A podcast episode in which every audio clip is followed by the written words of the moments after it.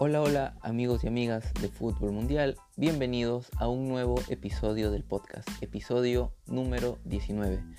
Un episodio especial porque es episodio de final de temporada. Bueno, final de temporada no como tal, porque nos queda final de la Europa League, nos queda final de la Champions League y tenemos pues fechas FIFA y por delante también una Copa América y una Eurocopa que se van a jugar en simultáneo pero sí el final de la temporada en las principales ligas europeas.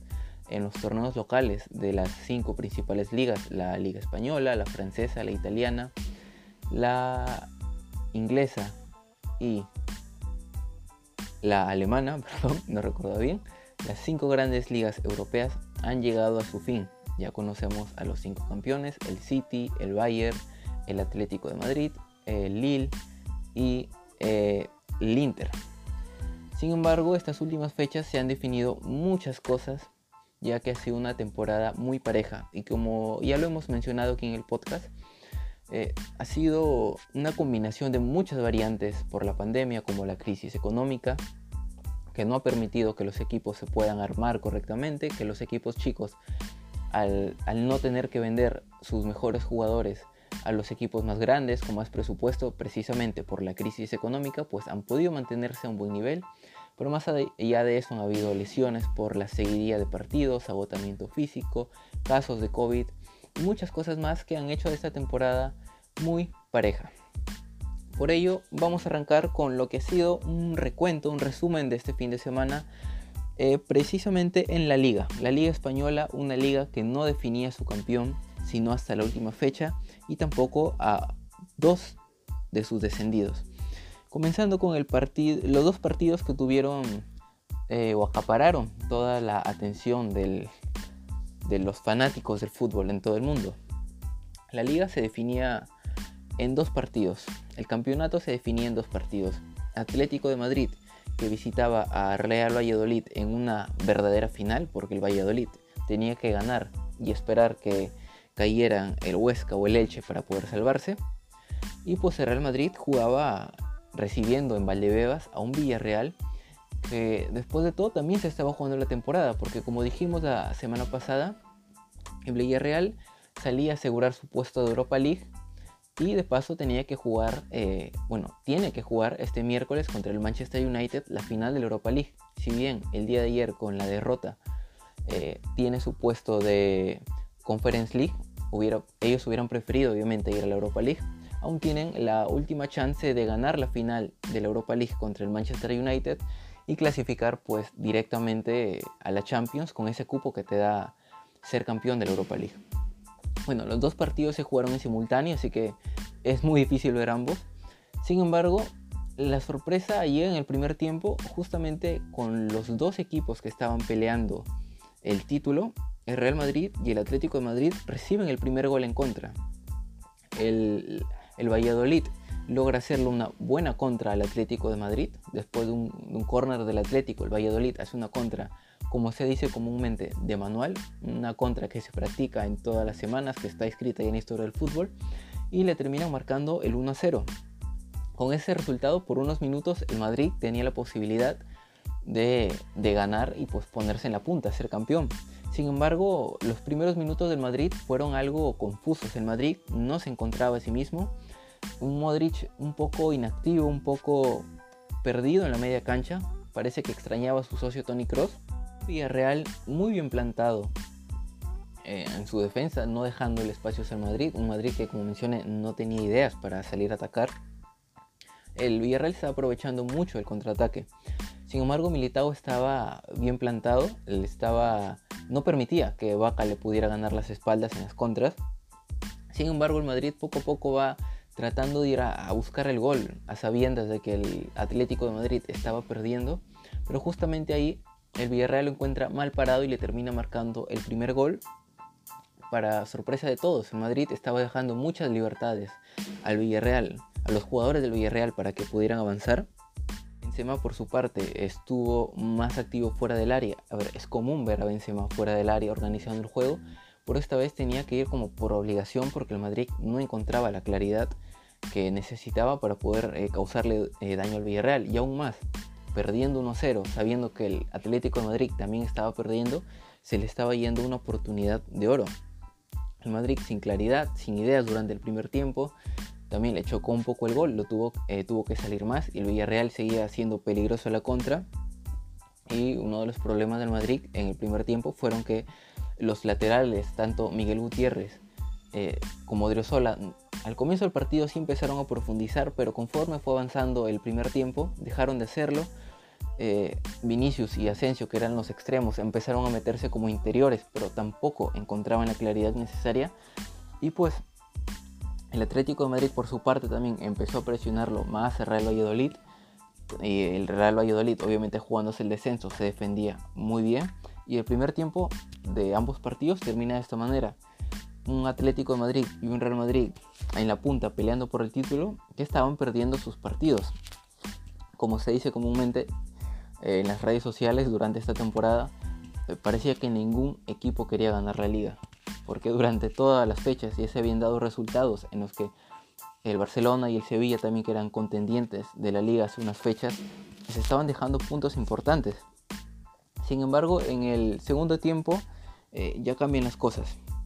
El Madrid tenía que mover sus piezas, obviamente. Vinicius estaba muy poco participativo y parece que Vinicius, más allá del partido que tuvo contra el Liverpool, donde hizo un doblete, ha vuelto a ser el Vinicius de siempre, tal vez el que encara, el que pasa, pero luego pierde claridad cuando está frente al arco. Muchas veces, no sé, pero se me hace que duda de sí mismo al momento de definir. Siempre se la quiere terminar dando a Benzema, aunque no siempre es la mejor opción. Y por otro lado, el Atlético de Madrid pues siguió eh, intentando en el partido, el Real Valladolid eh, bien plantado atrás, tratando de jugarle la contra. Y a los, al minuto 57 llega el gol de Correa, de Angelito Correa, que está jugando muy bien esta temporada. Bueno, jugó muy bien esta temporada en el Atlético de Madrid, el argentino. Y pues con ese resultado el Atlético de Madrid se recuperaba un poco y soñaba con el título.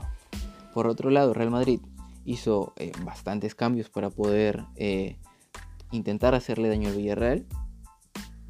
Sale eh, Asensio, entra Isco, sale Vinicius, entra Rodrigo, luego sale Casemiro, entra Mariano, sale Gutiérrez, entra Marcelo, sale Odrozola y entra Nacho y han terminado jugando el partido con una línea de 3-5-2, cambia esa línea de 4-3-3 que había puesto, la cambio por un 3-5-2 con Nacho, Barán y Militao como línea de 3.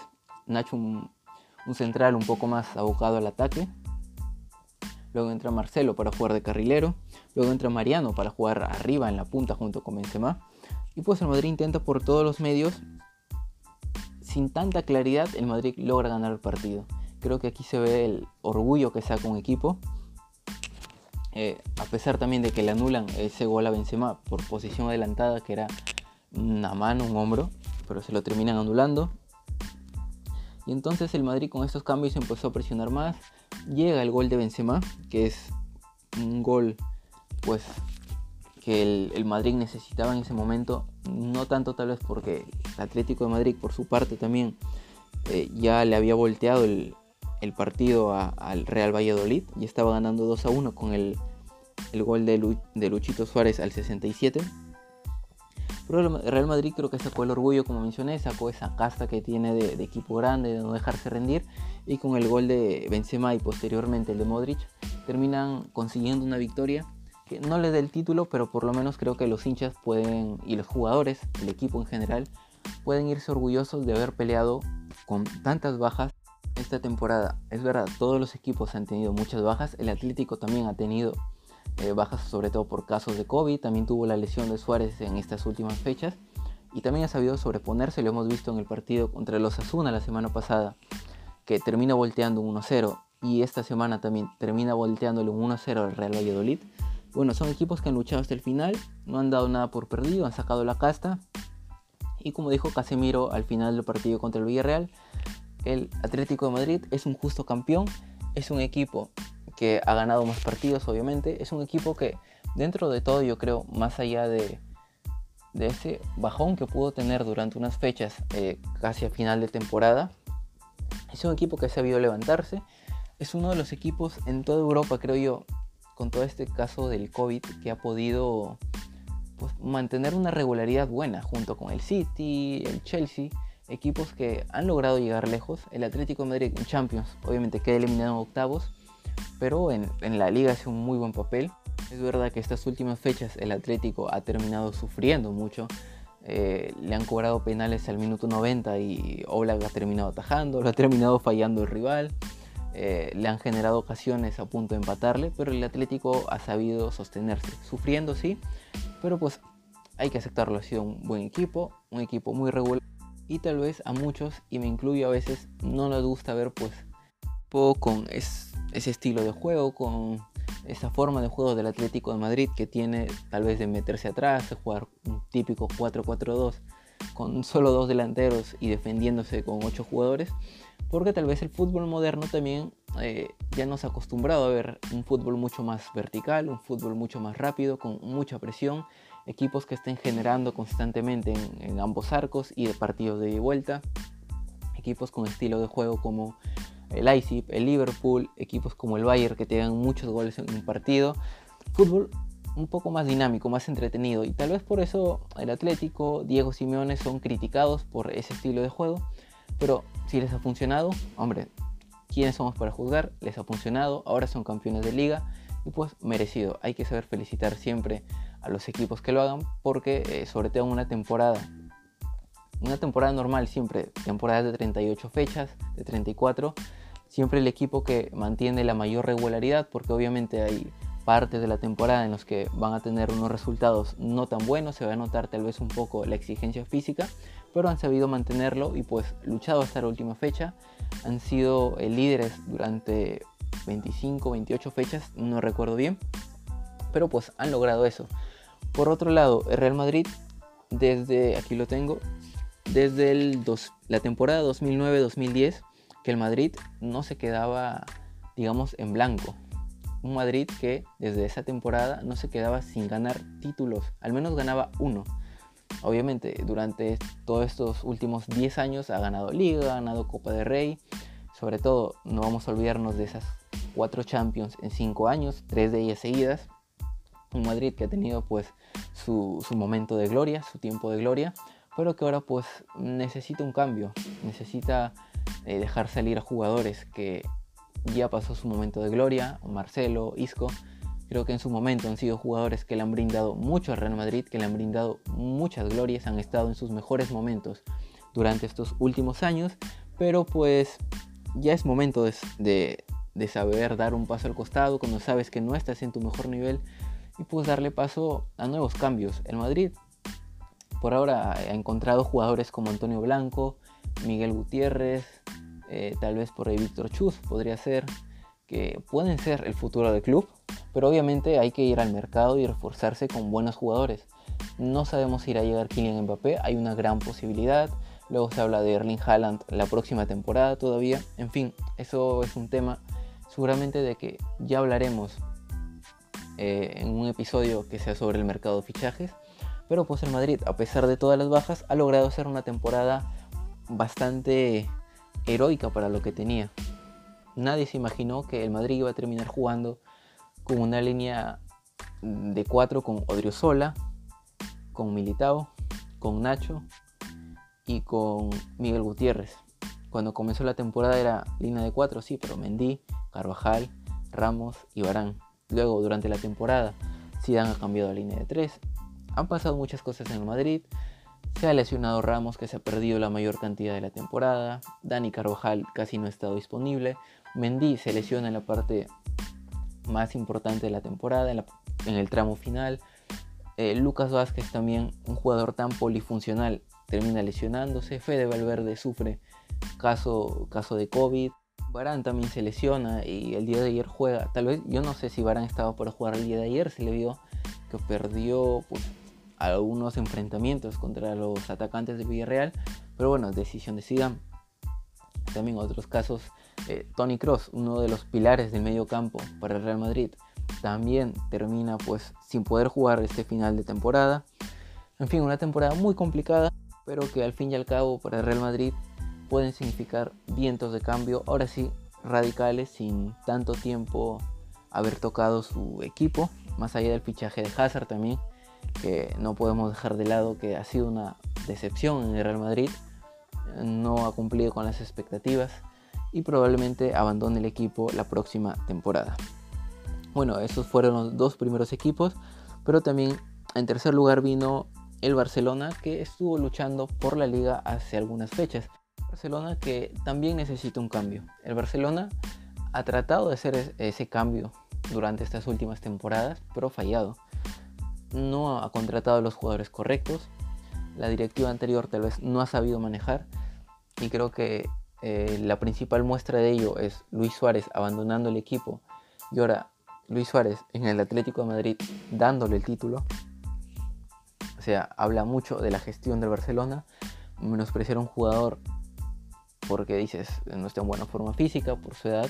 Y pues ahora tal vez esté arrepintiendo la directiva del Barcelona, que ya no está, obviamente ahora está Laporta como presidente y pues él va a ser el encargado de tratar de hacer esta reestructuración en el Barcelona.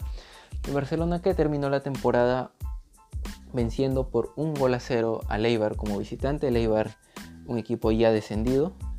Y más allá del partido del día de ayer, como ya hemos mencionado en estas últimas semanas, el Barcelona que se ha terminado cayendo en los partidos importantes, no ha sabido manejar los resultados que necesitaba y tal vez, no sé si sea por la juventud, por los nervios, pero el Barcelona va a tener que trabajar en eso, va a tener que reforzar, creo yo, eh, su defensa, que es el punto más débil que tiene el equipo hoy por hoy. También en el ataque van a tener que encontrar socios que tal vez sean un poco más de acorde a Messi y eso que no se sabe si Messi pues se va a terminar eh, quedando en el equipo. Van a haber muchas salidas seguramente en el Barcelona. Eh, Martin Braithwaite, eh, Pjanic, también se ha hablado de Griezmann, de Dembélé que podrían terminar saliendo, que han sido pues al fin y al cabo los socios de Messi en el ataque de esta temporada. Eh, no se sabe también si Busquets, eh, Jordi Alba y Piqué van a continuar en el equipo. Son jugadores que hemos visto han sufrido mucho en esos partidos eh, verticales, en esos partidos rápidos que tiene el fútbol moderno. Y pues tal vez necesita una renovación completa el Barcelona. Tiene pilares así como Frankie de Jong, como Pedri para el futuro. Pero pues también van a tener que manejar de mejor manera, creo yo, esta vez los fichajes. Y como se dice, no fichar por fichar antes de pasar a ver la tabla de posiciones y los demás resultados de esta última fecha, eh, con respecto a los tres grandes de España, el Atlético, el Real Madrid y el Barcelona, aún hay incertidumbre acerca de sus directores técnicos. No se sabe si Zidane va a continuar en Madrid, no se sabe si Kuman va a continuar al mando del Barcelona. Creo que lo de Kuman es como la salida que más se canta, que ya más se da por hecha, y tampoco se sabe el futuro de Diego Simeone. Si bien no se ha hablado mucho de que Simeone pudiera salir del Atlético de Madrid como director técnico, pues habrá que ver qué se, se da en los siguientes días, si Simeone, que ya lleva muchos años en el Atleti, decide continuar o decide buscar otros destinos. Italia tal vez por el juego tan defensivo y eso es una característica del fútbol italiano y podría ir de acuerdo al estilo de juego de Diego Simeone ya se verá seguramente en la siguiente semana.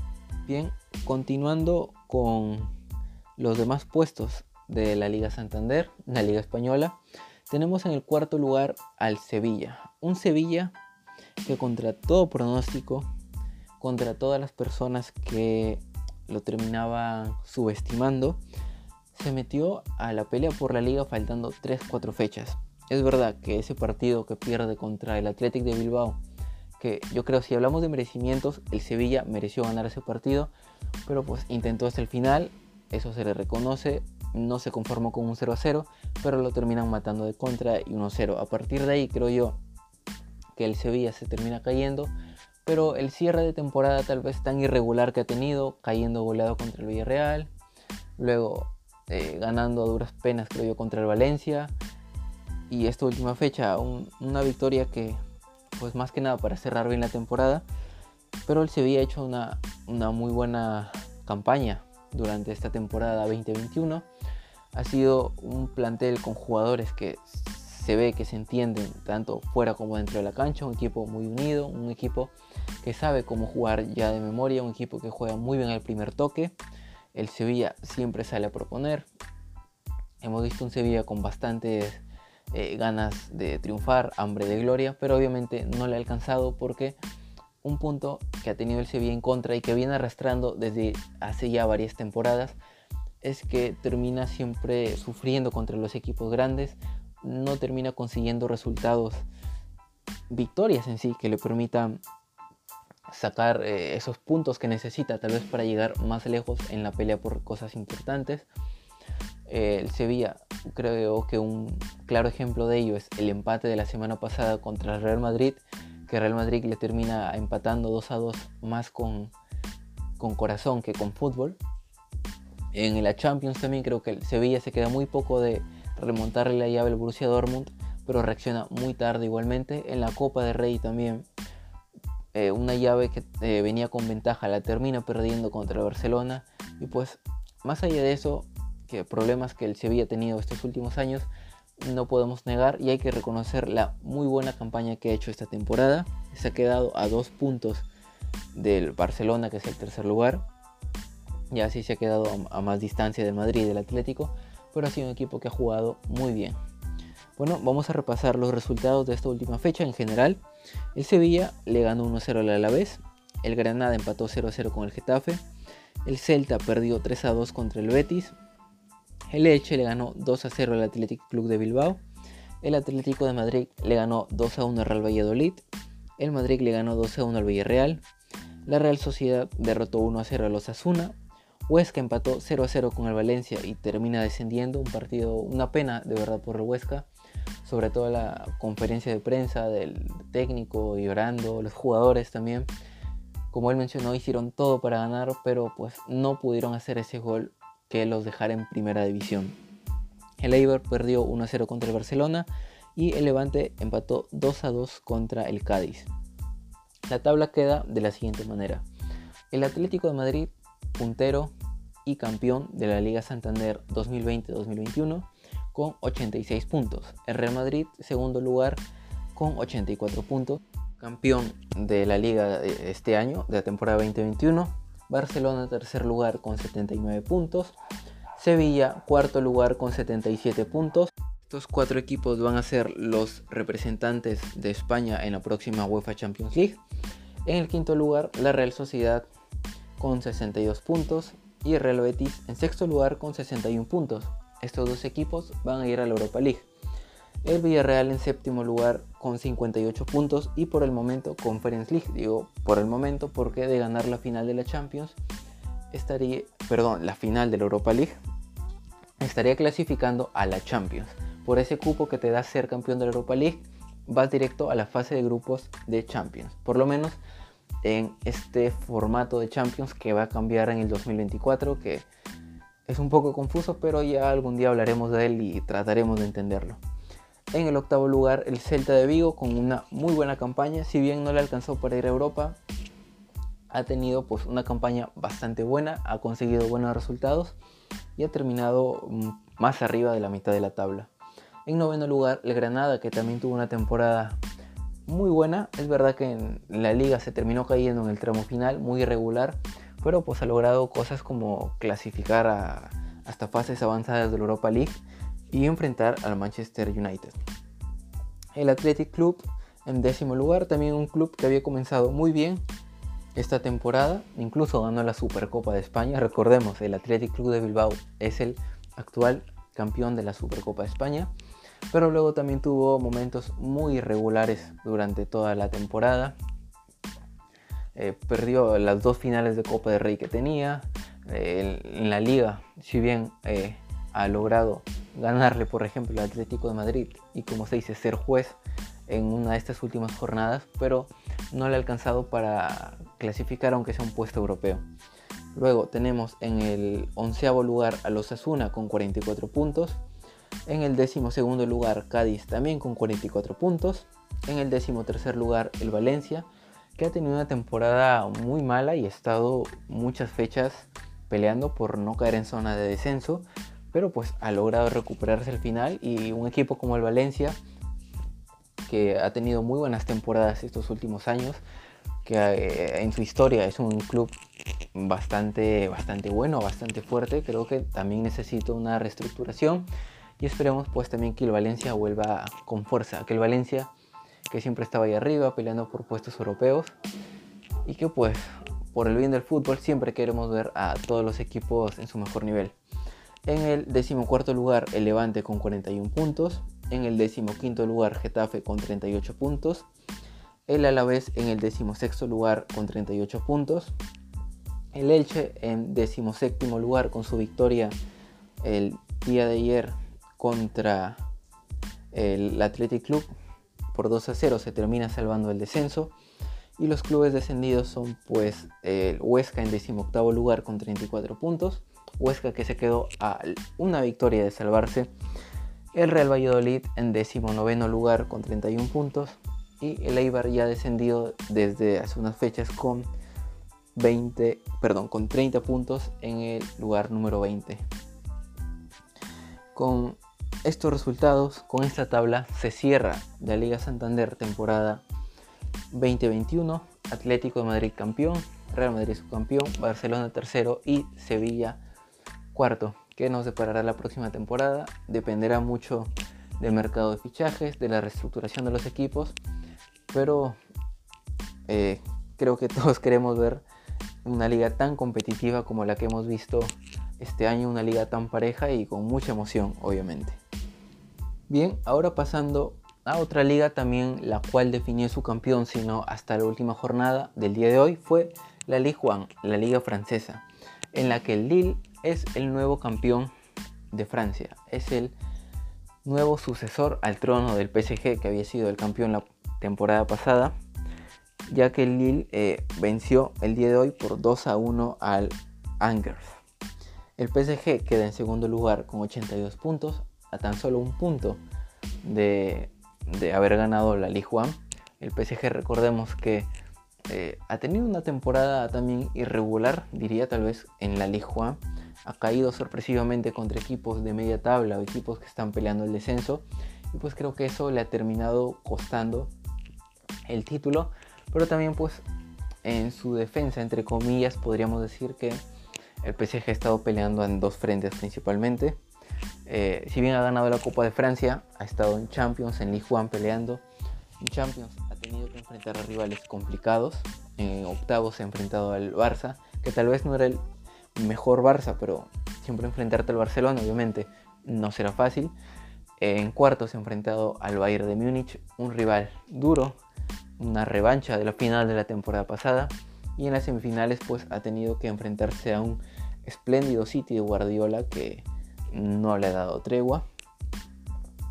Y pues en la Ligue 1 al final eh, la ventaja que le ha sacado el Lille que no avanzó mucho en Europa League es verdad pues ha logrado llevarse el título pero no hay que quitarle el mérito. Lille ha jugado muy bien esta temporada en la Ligue 1 ha sido un equipo muy regular ha tenido jugadores muy buenos y pues esperemos que la próxima temporada eh, revalide eso y haga una muy buena campaña de Champions, ya que esta Champions, que está por terminar el sábado con la final, eh, los equipos franceses más allá del PSG han decepcionado mucho y pues han terminado eliminados en fase de grupos.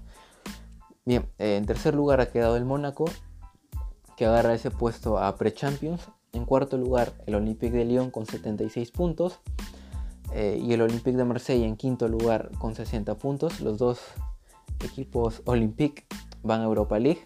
La Steg Renaissance, donde brilla Eduardo Camavinga, uno de los jugadores que muchos de los principales clubes de Europa quieren. Ya veremos cuál será su destino. El Steg Renaissance en sexto lugar con 58 puntos va a la nueva Conference League el Lens en séptimo lugar, que había tenido una muy buena temporada y qué pena que se haya terminado cayendo y no haya podido agarrar el puesto europeo. Queda en séptimo lugar con 57 puntos. El Montpellier queda en octavo lugar con 54 puntos. El Niza queda en noveno lugar con 52 puntos. El Metz queda en décimo lugar con 47 puntos. El Saint Etienne queda en onceavo lugar con 46 puntos. El Girondins queda en doceavo lugar con 45 puntos. El Angers que queda en decimotercer lugar con 44. El Reims queda en decimocuarto lugar con 42 puntos. El Estrasburgo queda en decimoquinto lugar con 42 puntos. El Orient queda en decimosexto lugar con 42 puntos. El Brest queda en 17 lugar con 41 puntos y los tres descendidos son el Nantes, el Nims y el Dijon. Bueno, el Nantes que tiene que eh, jugar eh, ese playoff contra el Toulouse de la Ligue 2 para ver quién se que si gana el Nantes se queda en primera división y si gana el Toulouse ascendería. Y bueno, y hay dos equipos confirmados, el Nimes y el Dijon. Y con esta tabla, con estos resultados, termina la Ligue 1 con un nuevo campeón, el Lille y el PSG, que esta vez se queda sin poder levantar el trofeo. Bien, ahora podemos pasar a las otras tres ligas que ya tenían su campeón definido desde hace unas cuantas jornadas, pero que igualmente tenían pues otros puestos en juego. Pasando a la Premier League con el Manchester City, que era campeón ya desde hace algunas fechas, tenemos los siguientes resultados. El Wolves perdió 2 a 1 contra el Manchester United. El Leicester cayó como local por 4 a 2 contra el Tottenham. El Aston Villa eh, le ganó 2 a 1 al Chelsea. El Fulham perdió 2 a 0 contra el Newcastle. El Leeds United de Marcelo Bielsa le ganó 3 a 1 al West Bromwich. El Arsenal le ganó 2 a 0 al Brighton. El Liverpool le ganó 2 a 0 al Crystal Palace y se metió a Champions. El City goleó por 5 a 0 al Everton con un doblete de Kun Agüero en el que probablemente si es que Guardiola no lo mete a la final de la Champions, este haya sido su último partido en, eh, en el equipo Citizen, jugando en el Etihad Stadium. El Sheffield United le ganó 1-0 al Burnley y el West Ham le ganó 3-0 al Southampton. Con estos resultados, como ya había mencionado anteriormente, el Manchester City ya era campeón, ha quedado en primer lugar con 86 puntos el Manchester United ha quedado segundo con 74 puntos, un Manchester United que va a estar disputando este miércoles la final de la UEFA Europa League frente al Villarreal. Un Manchester United que tal vez no ha comenzado, o bueno, no comenzó muy bien esta temporada, quedó eliminado de la Champions League, eh, no rendía tan bien tal vez en los partidos importantes, pero pues que al final ha terminado consolidando a su plantel, lo cual le ha permitido pues estar en la final de Europa League y haber terminado subcampeón de la Premier League y clasificándose también a la próxima edición de la Champions League. En tercer lugar tenemos al Liverpool que se ha terminado metiendo Champions contra todo pronóstico, pero al final un equipo grande no nos sorprende. Tercer lugar con 69 puntos. Un Liverpool que ha tenido eh, pues una temporada bastante accidentada, sobre todo en Premier League. En Champions eh, ha logrado avanzar, se encontró también con un Madrid tal vez en una situación también complicada y termina perdiendo una temporada para el olvido, tal vez para el Liverpool en ese aspecto. Eh, no se sabe si Salah va a continuar, no se sabe también la situación de Mané. Vamos a ver qué pasa también en este mercado de fichajes. Cuarto lugar, Chelsea con 67 puntos. Un Chelsea que empezó la temporada con Frankie Lampard como entrenador y que tras los resultados tan irregulares, los malos resultados, llega el señor Thomas Tuchel, toma a este equipo y lo convierte en algo totalmente distinto. Lo mete a Champions en cuarto lugar en esta Premier League y sobre todo creo que el mayor logro es meterlo a, la final de la Champions que va a disputar eh, el próximo sábado contra el Manchester City, una final de equipos ingleses seguramente ya analizaremos más adelante. En quinto lugar, el Leicester con 66 puntos, el campeón del FA Cup, pero que termina quedándose fuera de la Champions League en esta Premier League por un punto. Y pues el Leicester estará disputando la Europa League de la siguiente temporada. El West Ham también otro equipo que estaba ahí en puesto de Champions, ha dado la sorpresa esta temporada. En sexto lugar con 65 puntos. A mí en lo personal me hubiera gustado ver al West Ham en Champions, pero pues no, está en Europa League. Y creo que igualmente es un, gran premio para un equipo que tal vez a nivel económico del Big Six de Inglaterra está muy por debajo, pero al fin y al cabo la Premier League es la liga más competitiva del mundo. Séptimo lugar, el Tottenham con 62 puntos estará participando en el nuevo torneo de la UEFA, la Conference League. El Arsenal que el día de hoy estuvo durante varios minutos clasificándose a Conference League, pero la victoria del Tottenham, la remontada contra el Leicester, le da la posibilidad, bueno, al Arsenal le quita la posibilidad de disputar Europa el próximo año y al Tottenham lo mete a la Conference League. Un Arsenal también que ha tenido bastante altibajos, ha llegado hasta la semifinal de la Europa League, pero no logra colarse en la final. Luego en la Premier League tampoco eh, ha logrado conseguir puesto para Europa. Se critica mucho a Mikel Arteta, a jugadores tal como William, y a jugadores también como Bumillán, a la cassette, tal vez por la edad, pero que al fin y al cabo han terminado dándole goles valiosos al Arsenal. También está en duda el futuro de Martín Odegaard sobre si el Arsenal va a hacer esfuerzos por que el Madrid lo ceda una temporada más o el Madrid lo va a recuperar ya para de una vez por todas poder afianzarlo en la primera plantilla. No se sabe aún, pero un Arsenal que seguramente tendrá bastantes cambios de cara a la próxima temporada. El Leeds United de Marcelo Bielsa, un equipo recién ascendido, ha terminado en noveno lugar con 59 puntos, a 3 puntos de meterse a Europa. El Leeds, que de los tres equipos que ascendieron, es el único que no ha descendido y no solo eso, sino ha terminado por encima de la mitad de la tabla. Y el día de hoy, con esa victoria por 3 a 1 frente al West Bromwich creo que cierra frente a su público de la mejor manera porque sí, esta última fecha de la Premier League ha tenido público en los estadios, capacidad limitada obviamente en promedio 10.000 espectadores, pero esos 10.000 espectadores significan mucho para cada equipo y sobre todo para el fútbol en general. En décimo lugar el Everton con 59 puntos, un Everton que ha sido también bastante irregular, sobre todo en estas últimas fechas, se ha dejado bastantes empates, bastantes derrotas de partidos que merecía ganar. Y pues Carlo Ancelotti no ha podido meter al Everton eh, algún torneo europeo esta temporada. Es un buen equipo, sí, pero la irregularidad le ha pasado mucha factura. El Aston Villa en onceavo lugar con 55 puntos. El Newcastle, que ha tenido una temporada muy mala, en decimosegundo lugar con 45 puntos. El Wolves en decimotercer lugar con 45 puntos, Crystal Palace decimocuarto con 44, Southampton decimoquinto con 43 puntos, el Brighton decimosexto lugar con 41 puntos, Burnley en decimoséptimo lugar con 39 puntos. Y los tres equipos descendidos a la Championship eh, esta temporada han sido el Fulham en decimoctavo lugar con 28 puntos, el West Bromwich o Albion como lo conocen algunos en decimonoveno lugar con 26 puntos y el Sheffield United en último lugar, vigésimo lugar con tan solo 23 puntos. Esta ha sido la Premier League de esta temporada, una Premier League muy peleada de principio a fin con un City que a comienzos de temporada estaba a mitad de tabla y el Liverpool líder y pues ha terminado con el Manchester City eh, como campeón y el Liverpool metiéndose Champions recién en la última fecha. Una Premier League que ha tenido bastante pelea por los puestos europeos y que al final pues nos ha dejado esta tabla de posiciones.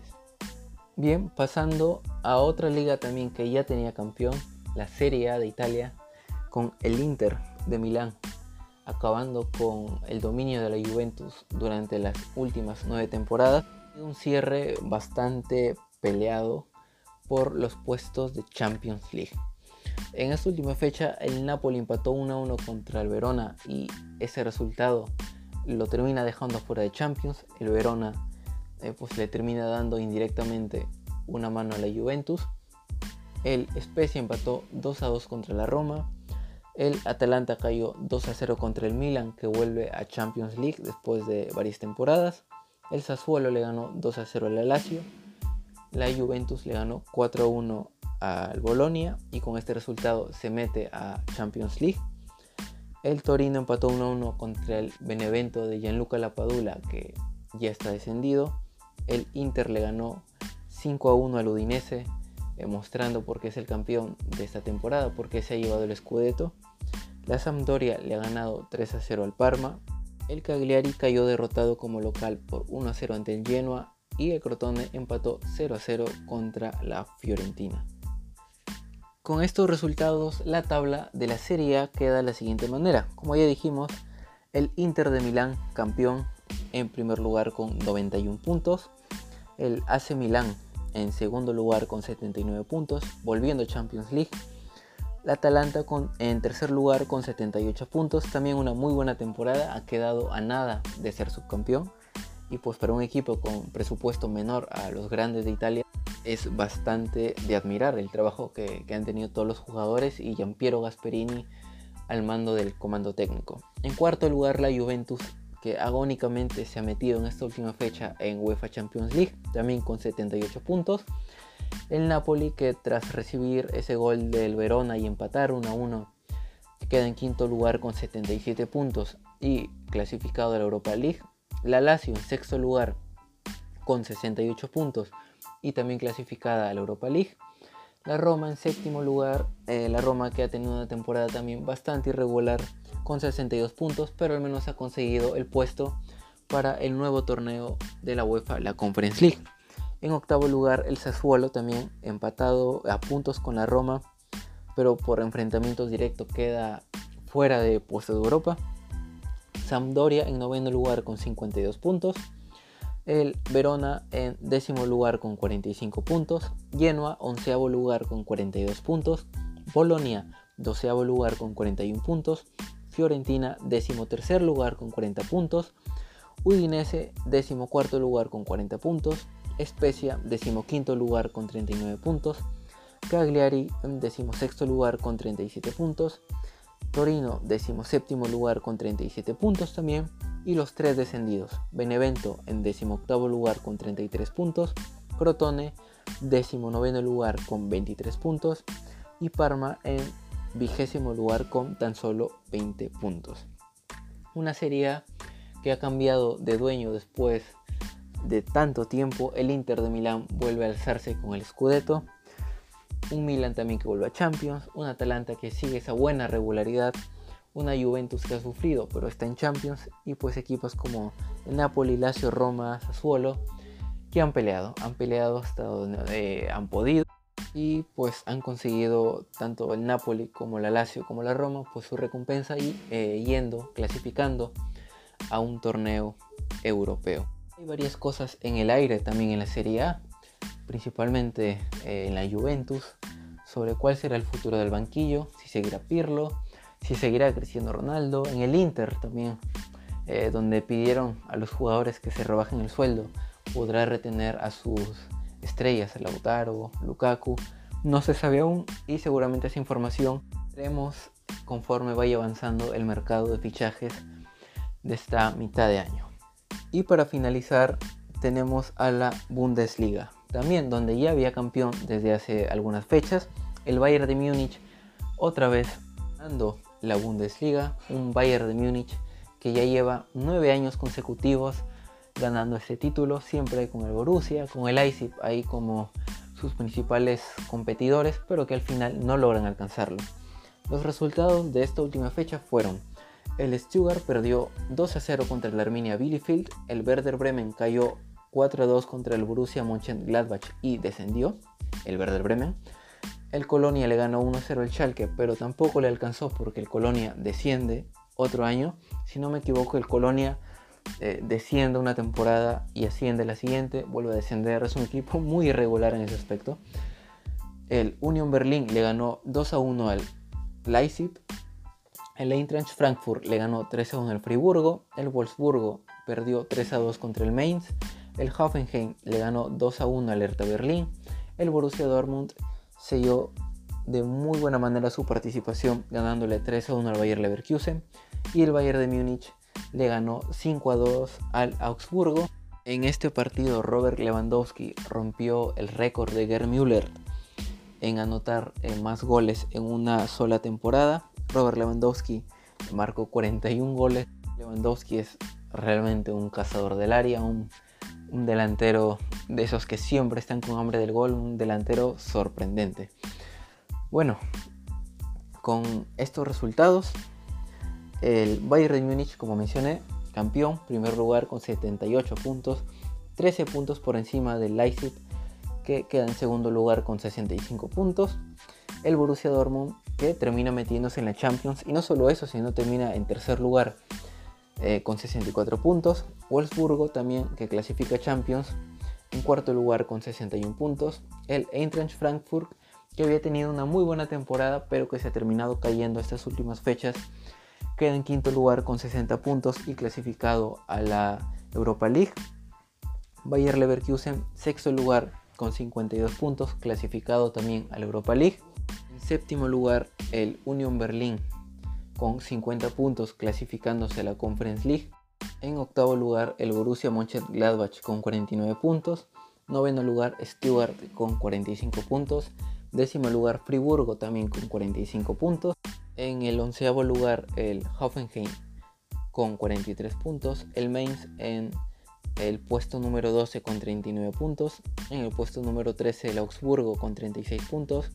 Décimo cuarto lugar para el Hertha de Berlín con 35 puntos. En quinto lugar, Arminia Bielefeld con 35 puntos.